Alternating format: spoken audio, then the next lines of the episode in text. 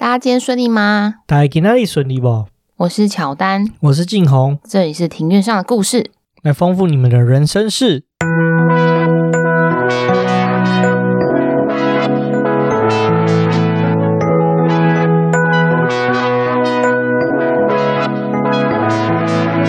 我们透过历史、书籍、电影、风土，带你进入那些很远却其实离我们很近的事。在这里扩散你我的小宇宙，还有那些故事所延伸出的观点。本节目透过 First Story Studio 上传，Google First Story 了解更多。今天录音的时间是十二月四号的晚上六点多，是五号哦。今天是五号啊，我还停留在昨天。你已经搞不清楚今天是礼拜几了，因为昨天真的是有点忙，因为昨天十二月四号是我的好姐妹子君的订婚，对，文定。七点多就起床了吧，比我们平常上班还要再早起床。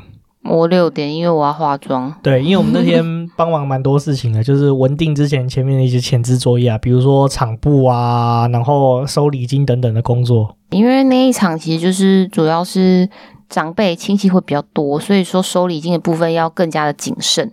这就比较麻烦，而且因为他们现在大部分的人结婚可能都是结定一起啊，但是他们因为某一些原因，所以必须要分开来处理这件事情，所以变成说新郎跟新娘本身要累两次。对啊，看他们这样，我就觉得好辛苦哦。对，而且明明就是很认真的去挑菜啊，然后准备一些饼，但是其实新人根本没有什么机会吃到，超级无敌可怜的。这样就算了，而且他们还比我们还早起床就要梳化。对，这真的很累。他们早上六点就梳化了，而且因为是办在饭店里面嘛，他们就想说早上要利用一点时间吃个早餐，而且因为他们还怕没有时间去外面买早餐，所以还叫了 room service。结果呢，东西都没吃几口，因为我婚礼结束之后，因为刚好你有一些东西放在新娘房嘛，对不对？对，就是应该说有遇到他们啦，然后就看他们东西，其实就桌上食物只动了一两口。就 room service 的东西只动了一两口啊，面包也完全没吃。然后他们可能中间吧，我在想，因为我们没有细问，中间可能换衣服，因为大家都知道嘛，结婚可能也不会只有一套礼服，可能要换个两套到三套。他们可能在换礼服的中间，可能还叫了一个外卖，然后来吃。那我们看也没动几口。他们说不会饿，因为也没有胃口，太忙了，有够凄惨的。然后最后呢，他们没吃完的外卖呢，还有一个完全都没有动，还被我们带回来。对，直接给我们吃。对，我们还直接蹭到晚餐。好，然后那时候我就跟子君说：“哎，那这样你忙完呢、啊，应该要去放松吧？”他说：“对，我要去大吃一顿，然后去按摩。”然后晚上看到现实动态，就两个人，好像从头叫脚，完全给他按下去。对啊，实在是很需要。那说到大吃一顿呢，如果我们要去吃居酒屋，你会想要去哪里？居酒屋，居酒屋，大部分大家想到应该都是条通吧。没错，那我们就要进入今天的主题。我们要今天要讲的就是调通。调通这个地方是真的是蛮神奇的啦，就是你想到吃很道地的日本料理啊，或者是说，呃，如果说你有这种陪酒的需求的话，这个传说中的五目录其实也是在调通里面。也就是日本租界位于台北市中山区的条通，我个人是把它叫做日本租界啦。因为说实在，如果你有去那附近的巷子里面走的话，我们在上一节节目中应该有提到啦。因为最近有一出戏很红嘛，就是《华灯初上》，它的故事背景就是以条通里面的日式酒店为主。那条通这边的话就很有意思啊，因为它几乎集中的都是日本人，那几乎所有的店家都是挂日本招牌啦。进去你几乎啊，大部分卖日本料理的。店你走进去，菜单几乎都是日文为主，有的时候还没有中文菜单的翻译。这实在是很酷，明明就是在台湾。对啊，所以我才说这个地方根本就是日本租界啊。好，那我先要来介绍一下它的位置，它是在台北市中山区，地理范围是南京东路以南，市民大道以北，主要干道是以林森北路为东西向的九条巷子。那在日治时期的时候，规划是九条巷子，从第一条到第九条分别称作一到九条通。对，然后它的左右两旁的话，左侧围起来方块的话，就是以中山北路；左边的话就是以中山北路为界，右边的话就是以新生北路为界，围起来的这个四方框的区域。这个区域就是。很明显有日式风情的地方。那我从一到九条通分别介绍。一条通的话是主要是市民大道二段，往北走的话，二条通是中山北路一段三十三巷，三条通的话就是中山北路一段五十三巷及林森北路六十七巷。然后分别就是慢慢的往北、往北、往北，一条一条一到九条通的位置。现在的话，主要是从五条通到九条通是比较繁华、比较热闹的地方。我记得龙都酒楼好像就在五条通吧，印象、嗯、好像是六诶、欸，六条通五或是六吧，反正就是在那一带。对，差不多。对，修盖比啊。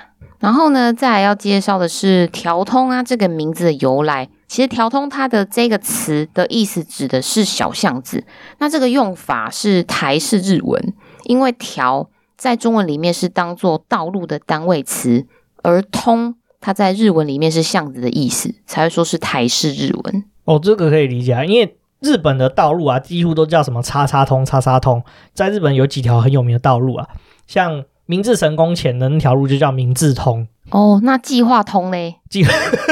哦，这应该没有关系吧？这没有，计划通就啊。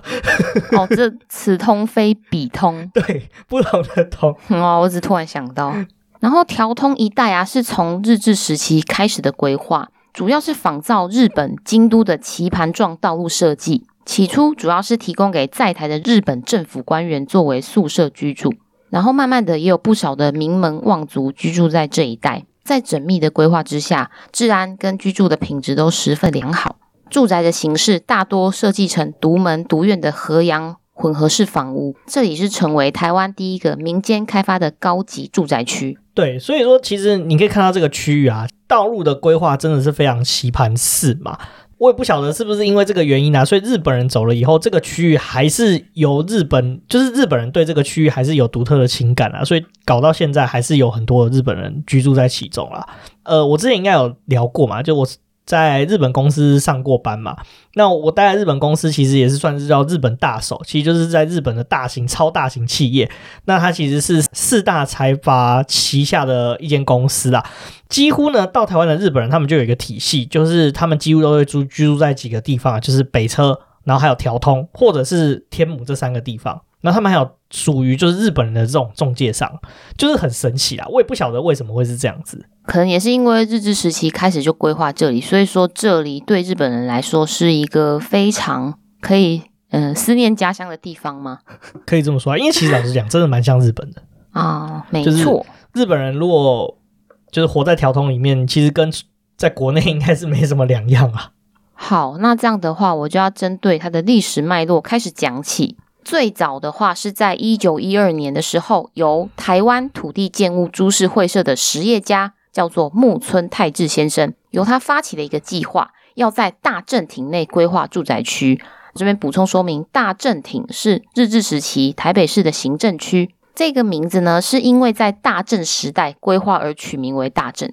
这个规划呢，板桥林家也有参与其中。而落成之后，就主要提供给在台湾的日本行政官员居住，一解他们思念家乡的亲情。起初啊，在这些街道上面都还有种满樱花树，但因为气候的因素，就没有持续的栽种。那所以应该是开不了花啦。那讲到这个町呢，其实现在的这个西门町啊，其实这个字应该要就是念作町，它叫西门町。对，应该叫西门町，但因为我们就是呃积非成是吧，就一直都叫它西门町。对对对，所以其实西门町它算是一个区，它就算西，其实町讲起来的话，它其实有点像相当于韩国的什么叉叉洞啊，比如说明洞啊、中路洞啊、什么那个江南洞之类的，类似这样子的行政区划。它介于区跟村的中间啦，算是日韩特有的一种阶层的行政区划。哦，那这些行政区划里面，就算是一个聚落。对，它就算是一个最小的单位啦。跟台湾讲起来的话，应该跟里是比较像的啊，但它比里还要再大一点。哦，比里还要大，因为里其实应该蛮小的。对，里其实算蛮小的单位了。那所以后来日本人就走了嘛。对，嗯、呃，因为日本人接着是国民政府来，那其实，在国民政府迁台之前啊，条通这个地方维持着所谓名人巷的状态，就也就是说，仅有住宅，还没有一些商家，然后日式酒吧也都还没有兴起。所以在日本人离开之前，条通就是真的就是纯住宅区，诶。没错，就是纯住宅区。然后在到了一九四五年国民政府迁台的时期，国民政府接收了条通里面日本人留下来的房舍，并且分配为高级公务员的宿舍。这时候，条通的人口组成就变成以高官、医生等等知识精英为主的住宅区。为了消除日治的痕迹，国民政府积极的改变地方与道路的命名。但直到今天，居民啊跟台湾人都还是习惯称呼这个地方为条通。这蛮有趣的。其实国民政府那时候来之后呢，各地以前的那个路啊，全都改名啊。所以这就是为什么台湾那种中正路啊、中山路啊、什么忠孝路啊这类的路名就满街跑。我就在想啊，那些那种中国大陆的命名，像什么青岛东路啊，或者是什么天津街啊、昆明街等等，好像也是那个时期开始的吧？对，差不多就是战后。然后我记得是在一九五零年之前。政府就慢慢的把以前的路，然后就改成就是用这种中国地名去命名的方式。所以说，直到现在都还是那些中国的地名。对，其实这个这个其实在那种嗯，要怎么讲啊？南美洲也蛮有常这样的状况啊。那甚至于美国也是，他们有很多的道路的命名，其实都是用旧世界的命名。比如说，呃，美国可能它的那个街道就很多都是用，比如说什么呃。呃，伦敦路啊之类的，也是有这种情况。尤其南美洲更明确。南美洲其实也很多的道路的名称，其实都是用国家啊，或者是旧世界的城市去命名。但其实我不喜欢一堆中正路或中山路，因为像我这种路痴，你跟我讲中正路，我就不知道是哪一条。哦，对啊，这其实是造成我们的困扰。那尤其是永和跟中和这个算是两个很邻近的行政区，然后就造成很大的迷宫，对路痴很不友善。好，那再回到条通，到了一九五零年代开始，政府积极的发展观光，也正值一九五零到一九七零年代美军进驻的时期，同时台湾省政府的单位陆陆续续的迁往南投，所以这边就会空下很大部分的公务员房舍。因为前面有提到啊，就是国民政府接收台湾的时候，是把日本人留下来的房子就转作为公务员的房舍。然后在这个时期啊，调通就开始转以消费经济形态发展，这些空下来的房舍就可以转作为开设酒吧，提供给美军休闲的作用。而这时候调动的气氛其实比较接近冲绳的美军基地。哦，这个时代背景是这样，因为一九五零年那时候还是一九五一发生一件很重要的事情，就是韩战的爆发。所以那时候，美国原本是要抛弃蒋中正政权的，但是因为韩战爆发了，所以他们就不得不就是投注资源在这个区域啊。那美国大兵嘛，记得我们之前在北投那集有聊到嘛，就是韩战跟越战这两场战争，所以很多美国大兵都在亚洲打仗，休假的时候就需要就是来一些慰藉，对，放松一下。嗯嗯，这个时候调通的气氛居然是跟现在差蛮多的，就是这种。这种比较美式酒吧的这种路线的话，是可以理解啊。其实高雄也有类似的状况，高雄盐城区也有一个区域，其实就是像都是美式酒吧的这种路线。哦，美国街吗？对对对对对啊，充满美式风情。对，美式风情。那这种饮酒方式就不像现在这种日式酒店的这种饮酒方式啊，就真的很像酒吧。哦，那个时候也发生一件蛮重要的事，就是省政府那时候往中心新村去迁入啊。那中心新村其实也是蛮值得聊一聊的地方，因为这个地方很酷。好，我觉得又可以再做一集聊那个中心新村。对，我们一直想出外景到这个地方啊，不过最近真的是十二月，实在是太忙碌了。对啊，又冷又忙。接着呢，到了一九六四年，日本就是开放他们的国民可以出国旅游。再加上经济复苏，所以有许多的日商公司选择在台湾开设分公司，然后日本人又再回到了条通，而就是在这个时候，日式酒吧在条通才渐渐的兴起。当时这些日式酒吧里面聚集了政治、商业相关的重要人士，他们也都有很好的消费力，所以酒吧里面的妈妈桑啊跟小姐都知识渊博，也都很会察言观色，日语也通，就像华灯初上演的那样。调通也就成了不夜城。这边再聊一个有趣的话题啊，就一九六四年，你知道是什么特殊的年份吗？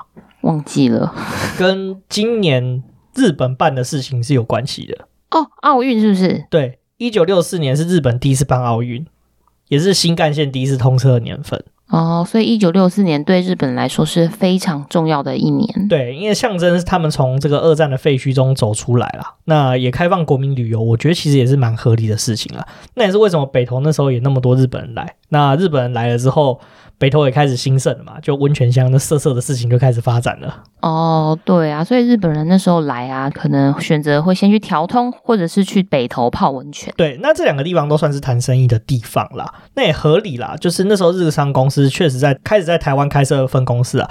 其实如果大家有兴趣的话，可以把他在台湾之前我们有一集有讲到四大商社嘛，你还记得哪四间吗？三菱、三井哦，三菱、三井，还有呢？还有住友哦，这几个大商社呢，其实你可以发现他们在台湾的登记地址几乎都还是集中在条通附近，或甚至你可以去查，就是你去经济部工商登记嘛，就是台湾叉叉公司的话，你只要看起来那个名字很像日本的，几乎都会集中在长安东路。就是如果说他公司很早就来台湾设，然后又都没有搬迁的话，都集中在长安东路啊，然后中山北路这一带这个区域。哦，就是早期那时候经济比较繁荣的时候，就会聚集在长安东路这一带。对，那我印象中三井好像在中山北路啦，三菱的话，我记得也在中山北路，印象中啦，但是有没有搬家我就不知道了。这真的是一个蛮酷的现象。对，而且你会发现哦，因为不晓得是因为。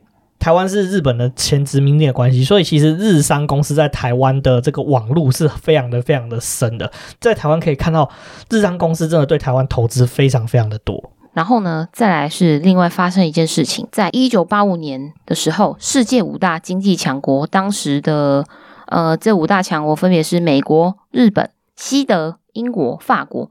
他们在纽约饭店达成了广场协议之后，促成日元大幅的升值，有越来越多的日商选择来台湾投资。这时候就迎接了第二波日商来台的高峰期。随着台日交流越来越频繁，这个时候调通的繁华至极，然后性产业也在这个时候蓬勃的发展，营业到凌晨三四点都是常态。这点是蛮有趣的。广场协议其实是造成日本很大的伤害啊，就是造成日本的泡沫经济失落二十年了。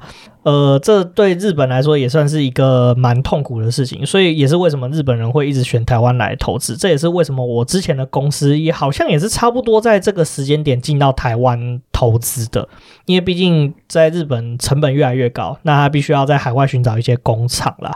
讲到这个调通的性产业的话，老实说。跟华灯初上讲的非常一样啦。其实日本酒店，应该说日式酒店，其实它是不卖色的。对，他们只有卖笑，然后陪，就是他们其实卖的是跟酒客之间的暧昧，就他不会是有那种带出场的消费选择。对，像带出场的消费选择的话，就要再往北走，就林森北路过长安东，呃，不是长安东路，那个南京东路以后呢，这个风景又不太一样了。哦，就更风花雪月的一点，对，那个就是台式酒店的范畴了。那我想来台湾的日本人啊，这边也来聊一聊啦。因为我以前的工作经验的关系，跟日本商社有打过交道，甚至我在日本公司上过班啦。讲到这个，我也最近有换工作，不过这题外话，这都是以前的经验。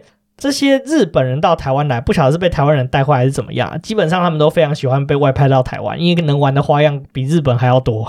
哦，就是比较可以舒压，下班之后，没错。然后消费相对日本来说，对他们来说是非常的平价，而且他们来台湾是还有津贴的，外派津贴的。嗯，所以才说他们的消费能力很好。对，而且我发现每个来台湾出差的日本人都很快乐。就是，哎，我想到一件事情，你上次好像跟我说，你当时有一个日本主管，他好像一得知他要被派回去日本的时候，他好像。看看起来就是情绪很低落哦，对啊，那时候低落啊，低落到那天还请假，需要在家里好好休息。就知道台湾对于日本人来说，尤其是外派的日本这种主管来说，其实是很特殊的挑战啊。那为什么那时候刚刚你有提到嘛，就是日语也要通，就是因为其实会来台湾设分公司的日本公司，大部分都是非常大型的，就是你几乎在国际上都可以听到的。这个大型公司，所以他们的主管几乎都是从日本一流的大学毕业的。像我以前服务的公司，基本上不是早稻田，不然就是像明治大学啊，还有另外一间叫庆应，对不对？嗯，没错，不是早稻田就是庆应，不然就是东大。哇，就都是高材生啊。对，所以说像在条通里面的这些酒吧的妈妈桑啊，或者是小姐，就必须要非常会察言观色啊，那甚至要懂的东西要非常多，跟台式酒店这种色色的场域是不太一样。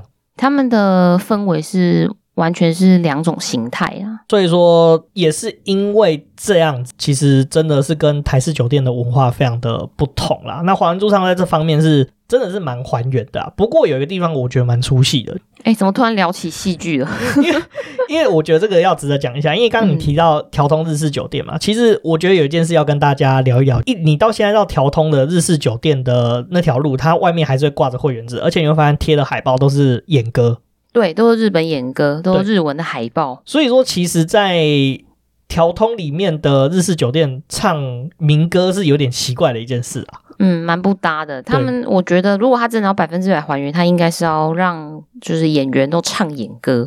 对啊，但是我想这样，听众应该就是观众可能会觉得 有点出戏，听不下去啦。哦，听不懂啊。对啊，因为喜欢演歌的人，毕竟在台湾算是相对来说不是有经过日本时代，不然就是真的很喜欢这个文化。哦，对啊，演歌，我每次听到演歌，我就想我阿妈，因为我阿妈她她就是日治时期的人，所以他就很喜欢唱演歌。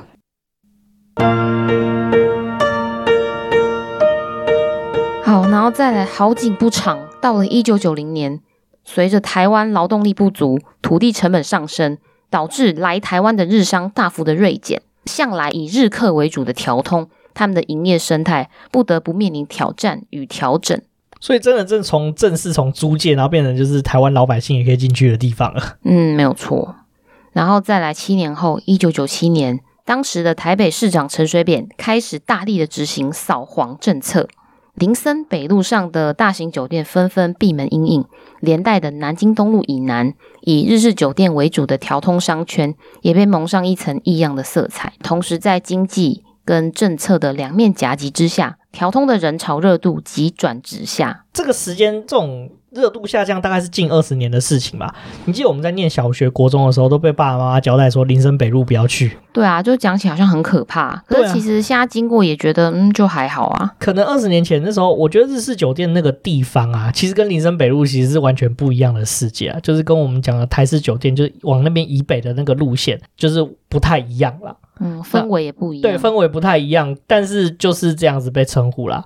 讲到那个区域的话，你有没有发现，就是风格，你现在去也会有感受到很不一样。就是以林森北路周边金华酒店后面的风格，再跟调通里面后面那个巷子的风格就差很多。对啊，就真的不一样，就也说不上来哪里不一样。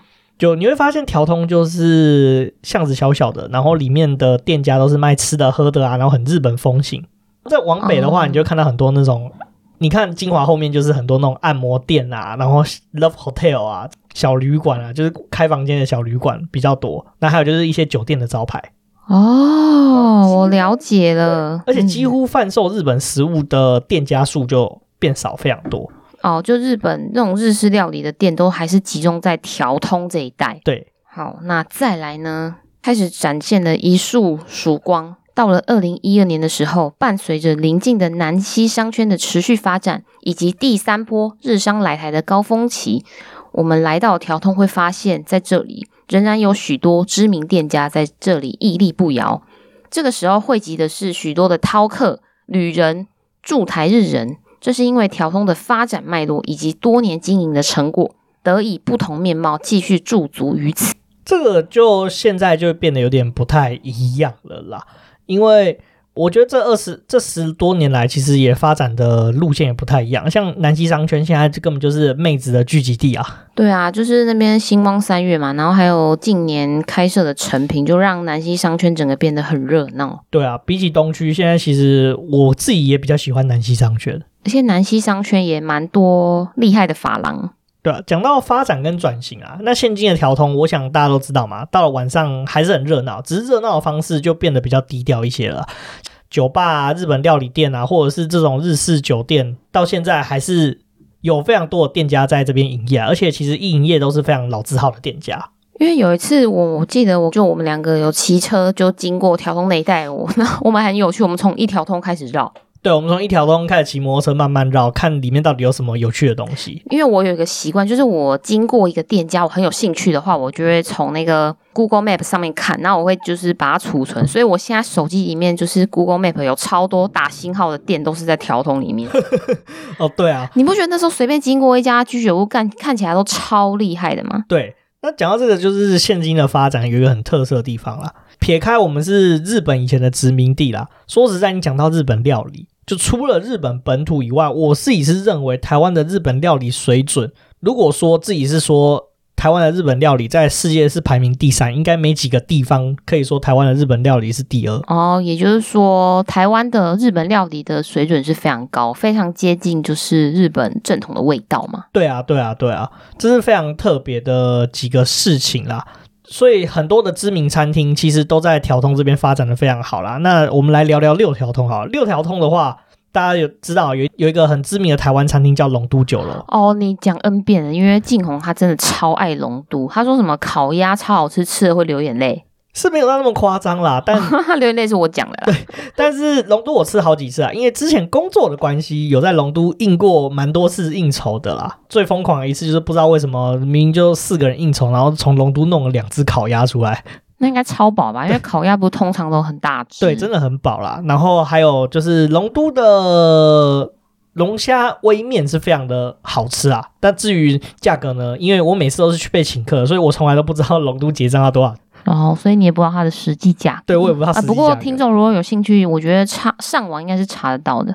那六条通这边还有一些另外一个很有名的餐厅叫做面屋千云啊，就是上一次你记不记得我们在上一次节目，我一直讲不出来我在条通吃到的拉面是什么哦，所以你要讲的就是面屋千云哦。对，面屋千云其实真的味道是蛮好的。然后我印象中有一间荞麦面的餐厅叫荞菜，在六条通这个地方哦，可能在龙都的那一条路上。对对对对对。然后我忘记是六条通还是七条通啊，有一间卖鳗鱼的叫松冰屋，这间我有吃过。它的鳗鱼料理是非常特殊的，它除了有我们比较常见的照烧口味以外，它有白煮鳗鱼。哦，是哦，所以白煮鳗鱼是不是那种黑黑的那种酱烧口味嘛？对，它就是纯粹水煮，然后它的调味是比较清淡，而且还可以做鳗鱼三吃啦。但是之前价格很高，我记得那时候好像鳗鱼三吃好像是一千块吧。哦，你说一个人一千块？对，一个人一千块。下次有机会再带你去吃吃看。哦，我本来以为你要讲肥前屋，因为肥前屋好像是比较多人知道的鳗鱼店。对，但是实际上肥前屋是没有日本人在去的。哦，那那个可能是台式鳗鱼饭。真正就是日本人比较多，就像我讲的松饼屋，那也有一些就是这种就是日本的那种江户坂前的寿司店，其实在条通也是非常的多的，甚至居酒屋啊，还有一种日本料理店的形式，它有点像。家庭料理，但又比较特殊，它里面是卖酒，而且它的消费是非常的高，也算是会员制。呱吉曾经在他的人生晚长节目里面有介绍过一间店，就是在条通里面的，算老字号的，嗯，算居酒屋嘛，我忘记那个形容的东西是什么了。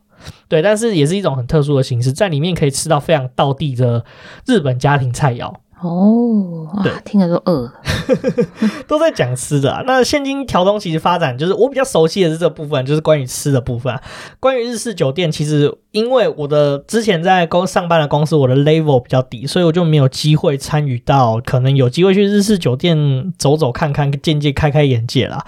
但是老实说，林森北路相对来说，我也算是呃之前工作的关系，所以就稍微有点涉略这样。嗯，所以那个条通商圈跟林森北路，就你都都有一些涉略哦。对啊，对啊，就稍微啊。之前应酬完还会去那个林森北路上那间烧掉已经没办法营业的钱柜唱歌。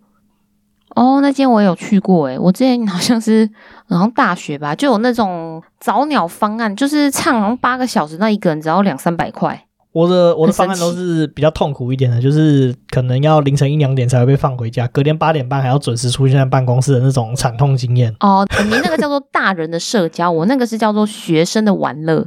再回到这个发展啊，那现今的调通的话，就是知名餐厅还有正统日本料理。那八八条通的话，就是以正统日本料理为主啦。那还有居酒屋，我觉得我们应该就是在八条通看到那些厉害的居酒屋。哦，对，那个八条通其实有。几间居酒屋不错，但是名字我真的忘记了，就是忽然叫我讲，我真的是忘记了。我觉得不用特别记，因为好像随便一家都很好吃，对，都很厉害。随便一间其实都算是有日本的味道啦，装潢什么的就都很厉害。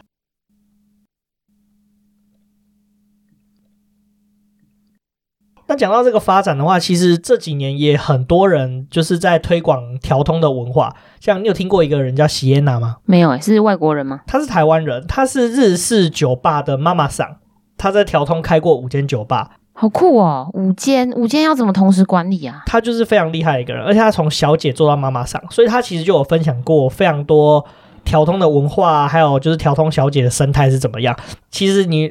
大部分调通的小姐几乎都是大学生。哦，你是说比较年轻就出来工作的吗？对，就是大学生，因为其实调通是不卖色，它是卖暧昧。那个华灯初上有讲到这件事情，谢娜她现在算是调通一个组织文化协会的会长吧，她一直非常致力于就是推广调通，因为大家想到林森北就想到那种色色的事情啊，台式酒店啊，什么礼服店、制服店、脱衣服啊，玩什么冰火五重天啊，哎，不要问我为什么，我知道。但你就是知道，对，我就知道。总而言之，大概就是这样子。那席耶娜她一直在推广说，哎，条通的文化其实跟林森北路的酒店文化是不太一样的。那希望大家也不要用有色的眼光去来看这个调通这个区域啊，所以我觉得是相对算是转型的蛮成功的。那席安娜其实也上了蛮多 podcast 节目啊，像你有听过一个节目叫《玛丽欧陪你喝一杯》吗？哦，有啊。他在很早期的时候就有请席安娜上到他的节目去聊一聊调通的生态，我觉得那期是蛮值得一听的。那也可以看到就是调通现在这个发展的样貌的不太一样。那另外一个就是有一个很有知名的 YouTube 街访节目叫哈哈台，他该不会有访问过就住在那一代的居民吧？对，他有一个系列叫哈哈台地配，他的 EP One 就是找席耶娜。聊聊调通这个地方，我觉得那集很有意思哦。好，我觉得我们可以分享给大家知道。对，那是现在调通的发展啊。我觉得说，除了那些会员制的日式酒吧，可能大家比较没有门路，不能奇门而入以外呢，其实我觉得大家可以去看看现在调通变什么样貌。不过，因为 COVID-19 的关系，其实我也觉得说，调通现在比起几年前没有疫情的时候，确实萧条蛮多的。但我觉得会回温啦，因为疫情就是逐渐的趋缓，我觉得它会是越来越好。好，那接着呢，就要聊聊居住过条通的名人，分为两个范围。第一个呢，讲的是日治时期居住的名人。那第一个要介绍是井守勋，我记得井守勋你好像之前讲建筑的时候是有提到啊。对，那他算是在台湾日治时代是很有名的一个建筑师啊，作品其实真的很多，像什么中山堂啊、总统府基都跟他有关系。主要就是设计多处台湾官署以及民间的建筑。对，然后好像那个什么松下幸之助好像是他的手下吧。哦，就都也是厉害的建筑界的翘楚。对，好，忘记好像不是松下幸之助，是另外一个名字啊。总而言之，就是那个二二八和纪念馆的那个建筑师，好像是这个金守勋的手下。再的话，就是板桥林家第五代林松寿，他曾经担任过北京交通署署长，也创立林本源新拓株式会社。他也曾经居住过条通。第六代当家林雄珍。他就是创设华南银行，并且担任台湾建物土地株式会社的董事。这板桥林家真的是不意外，因为毕竟他们跟日本人做很多生意啊，他们算是有资格，就是可以在条通里面拥有资产的一群人啊，这蛮合理的。嗯。对啊，他们当时也是跟台湾总督府，就是日治时期，他们的关系很良好。再的话是一位叫做杜聪明先生，他也是一个很重要的传奇人物，他是台湾第一位的医学博士。以及台大医学院的院长，对，那高雄医学大学也是他创立的。那除此之外呢，他我记得他跟高雄陈家关系很好，他好像也是我印象中好像是板桥林家姻亲。好，那再来要讲的就是战后居住在条通的名人，首先要讲的是蒋经国先生，他是在一九五零到一九六九年短暂的居住在四条通，原本是华南银行董事长的官邸。所以他也曾经居住在这边过。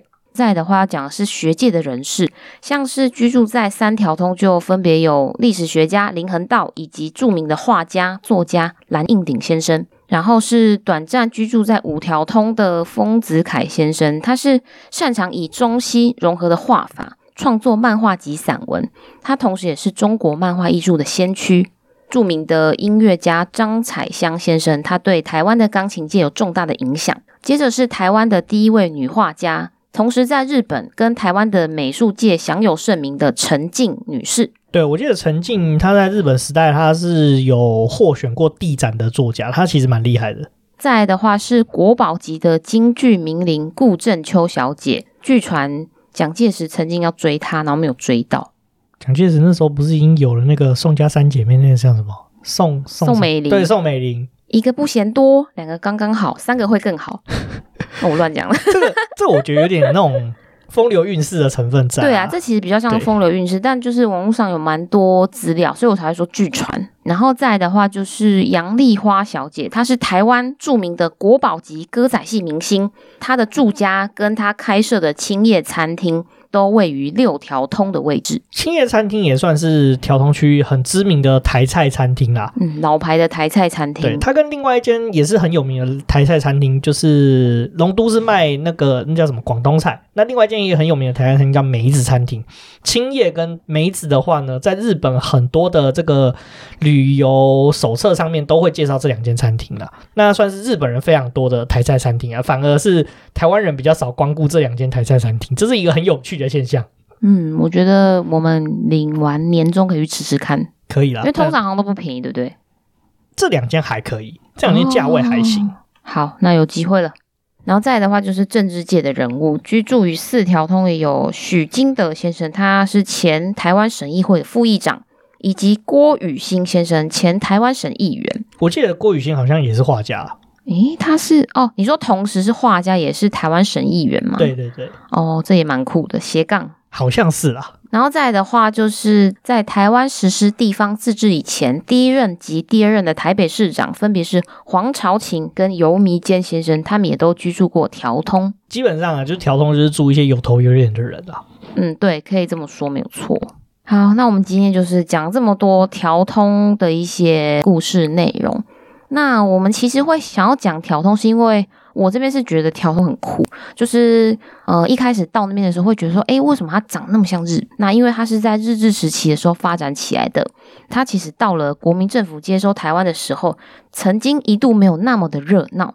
后来台湾的经济起飞啊，就有越来越多的日本人来台做生意。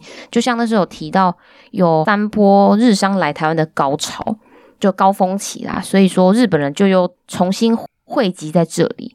属于条通特有的文化就被保留下来，我觉得这是非常棒的一件事情。那对我来说的话，其实条通这个主题，因为我们一直都有在讨论条通这个地方啦。那刚好最近上了一出《华灯初上》啊，那算是条通正式进入到一般台湾大众的视野，对大众的视野啦。那因为我因为之前工作的关系，还有我本来就对小众的这种文化算是比较感兴趣，所以其实。我对条通的了解，我我不敢说非常厉害，但是我相信是比一般的老百姓还要再多一点点这样子，所以这也是为什么我们想聊这一集的地方，因为我曾经有过日本主管，以及应酬的关系，有跟日本商社有打过一些交道。所以说，其实从他们口中就发现这个地方真的是也是很魔幻、很有趣啦。就它跟台湾本土实实在是不太一样，这也是为什么我一直叫条通叫日本租界。哦，所以你就是在工作时候有意无意间就听到这些跟日本人往来的时候，听到他们分享条通的一些事情吗？对啊，就是条通的一些故事啊等等。而且真的条通这个地方的文化真的太不一样了。像我刚有提到嘛，其实日本在台湾有非常多的分公司，那其实它造成一个非常大在台湾的日本人的网路啦。呃，我们都知道日本是终身雇佣制嘛，那在近近十几年来，其实这个终身雇佣制也慢慢瓦解的同时，其实台湾也算是很多日本人，因为调通都聚集日本人嘛，所以日本被派来的这些主管们，那他们其实各自就形成一个联谊会啦。那其实回去可能就换工作了。哦，就是他们因为调通相聚的。对。那也是因为这边聚集很多日本人啊，所以城市形成这日本在台湾的一个特有的一些文化啦，还有一些呃不同的方式。像就我所知，他们好像年末的时候，日本人跟日本人之间各个不同的公司，比如说可能他们在日本是敌对的公司，或者是有竞争关系的公司，可是到台湾的话，在年末的时候。日本新年的时候，他们其实都会在台湾聚集，吃吃喝喝啊，然后办个联谊会什么的。哦，就是会一起庆祝，一起度过这个节日。对对对，然后而且在台湾也会做一些商务上的交流，因为他们都知道说回到日本或许就多一个朋友也说不定。哦，友善的利益交流。对对对对对对对，就是这样。所以我，我、啊、我觉得这很很特别的一个文化。那甚至于生活上，其实日本人也会跟日本人，他们特殊会形成一个自己的网路，跟本岛人是没什么关系。像他们来台湾要找房子啊，他们就有日本人专用的租界，专门就是做日本人的生意，这很有特别。然后甚至于，甚至有很多日本人来到台湾，就居住在条通，他们就是只做日本人的生意，就比如说包括啊什么洗衣啊、接送啊等等啊，甚至说房房屋租赁，像我刚刚提到的这些东西，我觉得这是一个很特殊的文化氛围啦。这个应该在网络上比较难找到这方面的资料。总而言之，我觉得调通这个地方就很适合大家去走一走啊，可能就吃饭呐、啊，然后聚餐就可以选择在那个地方。对，而且如果说你真的解不了出国的瘾，你就是去调通，假装你身在日本。哦，就是去逛完唐吉诃德，然后就去调调通吃饭。其实有调通真是真的蛮有味道的啦，说实在。好，那我们今天就讲到这边。如果你喜欢我们的节目，欢迎到 Apple Podcast 打星评分留言，并且分享给你们的朋友。那欢迎追踪我们的 IG，我们的账号是 Story on the Yard，你直接在 IG 的放大镜搜寻庭院上的故事，就可以找到我们哦。那 IG 上面会有我们的一些生活动态，以及 Podcast 跟书籍影集的推荐。我们还有 First Story 技术支援下的语音留言，你也可以同步语音留言给我们哦。有任何留言，我们都会在节目上回复哦。